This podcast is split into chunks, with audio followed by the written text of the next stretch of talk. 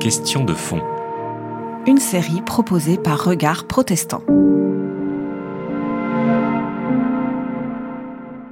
Étudier l'Ancien Testament hein, dans une faculté de théologie, c'est donc découvrir vraiment cette littérature, aller plus loin dans la lecture, donc de ces trois grandes parties que sont le Pentateuque, les prophètes et les écrits.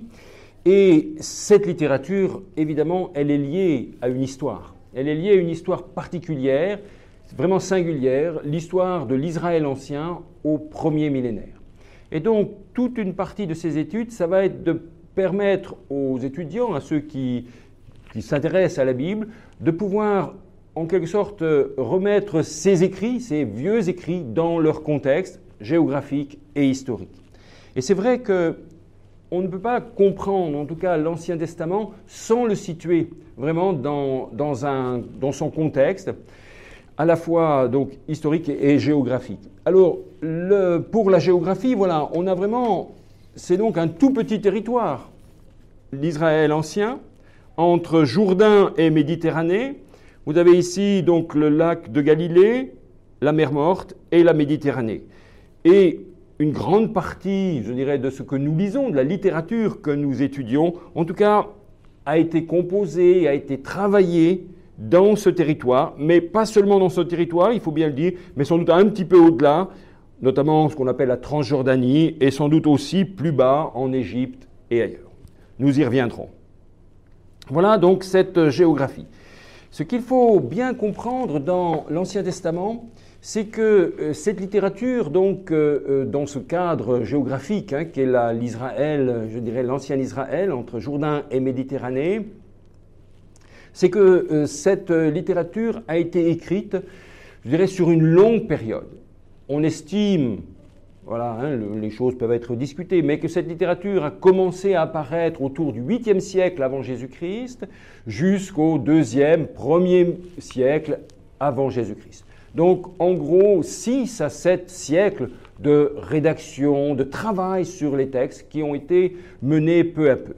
Et ce qu'il faut, ce qu'il faut prendre conscience, ce dont il faut prendre conscience lorsqu'on étudie l'Ancien Testament, c'est que, donc, comme je le disais, cette littérature est vraiment liée à la fois à tout le contexte proche oriental, donc la Mésopotamie et l'Égypte. Israël entre Égypte et Mésopotamie, hein, voilà, c'est le titre parfois de livre. Et ce dont il faut prendre conscience, c'est que l'Ancien Testament est une littérature qui est née, on pourrait dire, sous la contrainte, entre guillemets en tout cas une littérature conditionnée. Parce que euh, l'histoire de ce petit territoire entre Jourdain et Méditerranée a subi vraiment tout à fait de grandes périodes, je dirais, d'occupation. Alors on peut commencer par l'époque euh, égyptienne, dans laquelle l'Égypte, au deuxième millénaire, dominait tout le, tout le Proche-Orient ancien. Et puis dans le premier millénaire, il va y avoir la succession de différents empires. Alors, après cette période de domination égyptienne, on a ici, sur cette carte, voilà l'émergence de petits royaumes qui commencent à se, mettre en place, dont le royaume d'Israël, aux côtés du royaume d'Aram, par exemple, et puis un peu plus tard, celui d'Édom ou de Moab. Et puis, très vite, en fait, ces territoires vont être à nouveau sous domination qui est ce qu'on appelle une domination qui est tout à fait importante pour la littérature biblique, parce qu'elle va conditionner la naissance de cette littérature biblique, c'est l'Empire assyrien. L'Empire assyrien qui va dominer Israël et Juda pendant à peu près deux siècles, deux siècles et demi, voire trois siècles, du 9e au 6e siècle. Et tout de suite après cette domination euh, assyrienne va succéder ce qu'on appelle la domination babylonienne, qui sera une domination euh, tout à fait euh, importante et je dirais spectaculaire d'une certaine manière, parce que c'est cette domination, c'est au cours de cette domination que va prendre fin le royaume de Juda et Jérusalem et le temple de Jérusalem. C'est ce qu'on appelle la fameuse période de l'exil au cours du VIe siècle avant Jésus-Christ. C'est une période très importante parce qu'on estime aujourd'hui dans la, dans la manière de comprendre les textes de l'Ancien Testament que c'est au cours de cette période de l'exil que s'est forgé, je dirais, de nouvelles, de nouvelles intuitions, se sont forgées de nouvelles intuitions théologiques et qui vont donner, après cette période de l'exil, naissance vraiment à la littérature de l'Ancien Testament. Donc c'est vraiment une période charnière à laquelle, vraiment qui est tout à fait importante, notamment cette période de l'exil du VIe siècle. Et puis, suite à la domination euh, babylonienne, succède presque immédiatement après une domination qui est la domination perse. Alors, la domination perse est vraiment tout à fait intéressante également à étudier parce que pendant cette période, on a en quelque sorte euh, une domination qui va euh, s'effectuer pendant deux siècles, à partir de la fin du VIe siècle jusqu'au au milieu du IVe siècle, bon, deux siècles de domination. Et à l'inverse de la domination rude et vraiment oppressante de celle de la Babylonie et de la Syrie, la domination perse est plutôt une domination, je dirais, accepter une domination douce, entre guillemets, si on peut parler ainsi, dans laquelle, je dirais, les communautés religieuses, quelles qu'elles soient, vont pouvoir de nouveau rétablir leur culte, euh, renouer avec leurs anciennes traditions. Et ce sera le cas, bien sûr, des communautés exilée à Babylone, la communauté exilée va revenir et va pouvoir refonder, je dirais, le temple de Jérusalem et puis euh, revivre un culte à Jérusalem. Mais aussi, je dirais, dans toutes les autres, dans toutes les communautés, dans tout l'empire perse, où il y a des communautés juives, des communautés de Yahvé, des communautés juives en Égypte, en Transjordanie, et dans bien d'autres espaces, ils vont pouvoir célébrer, continuer à célébrer leur culte. Et c'est pendant cette période tout à fait importante que va s'élaborer de manière quasi définitive, en tout cas, une grande partie du texte de l'Ancien Testament.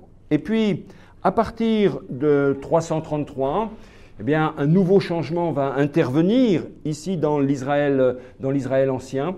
Ça va être euh, donc l'avènement de la domination hellénistique et qui va, euh, je dirais, euh, changer également de nouveau complètement les cartes, qui va rebattre les cartes.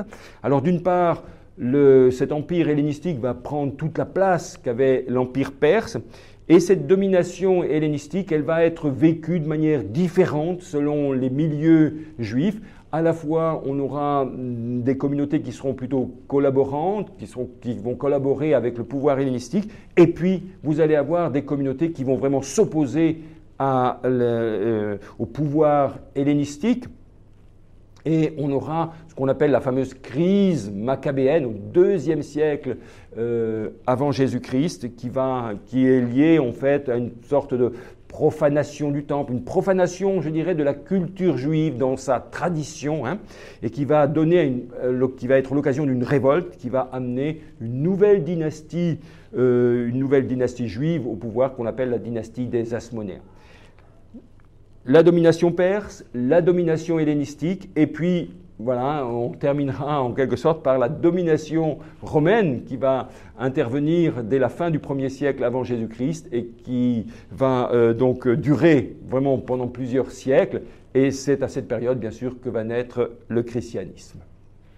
Voilà donc un peu ce, parcours historique. C'est donc tout à fait important de pouvoir le mesurer que cette, cette littérature, elle naît, c'est une littérature conditionnée qui naît dans des contextes, d'une part en lien avec l'Égypte et puis la Mésopotamie, et sous diverses dominations tout au long du premier millénaire. Et donc ce qui fait que cette littérature, ce qui est tout à fait intéressant, je dirais, dans, dans cette littérature, c'est que cette littérature va pouvoir, en tout cas, nous donner une sorte de photographie de l'histoire. Et ce que nous mesurons, lorsqu'on étudie cette histoire donc, de l'ancien Israël, combien il y a parfois un décalage entre l'histoire racontée dans la Bible et l'histoire telle que l'archéologie, telle que les découvertes archéologiques, telles que les recherches historiques peuvent la reconstituer. Et c'est tout à fait intéressant de voir à la fois ces décalages. C'est-à-dire qu'ici, il y a un élément tout à fait important, je dirais, à, comprendre. C'est que la Bible n'a pas, je dirais, comme objectif premier de faire de l'histoire comme aujourd'hui on pourrait faire l'histoire de, Napoléon Ier, hein. c'est-à-dire essayer de reconstituer sa vie, les, hauts faits qu'il a, a, réalisés, les guerres qu'il a réalisées, hélas.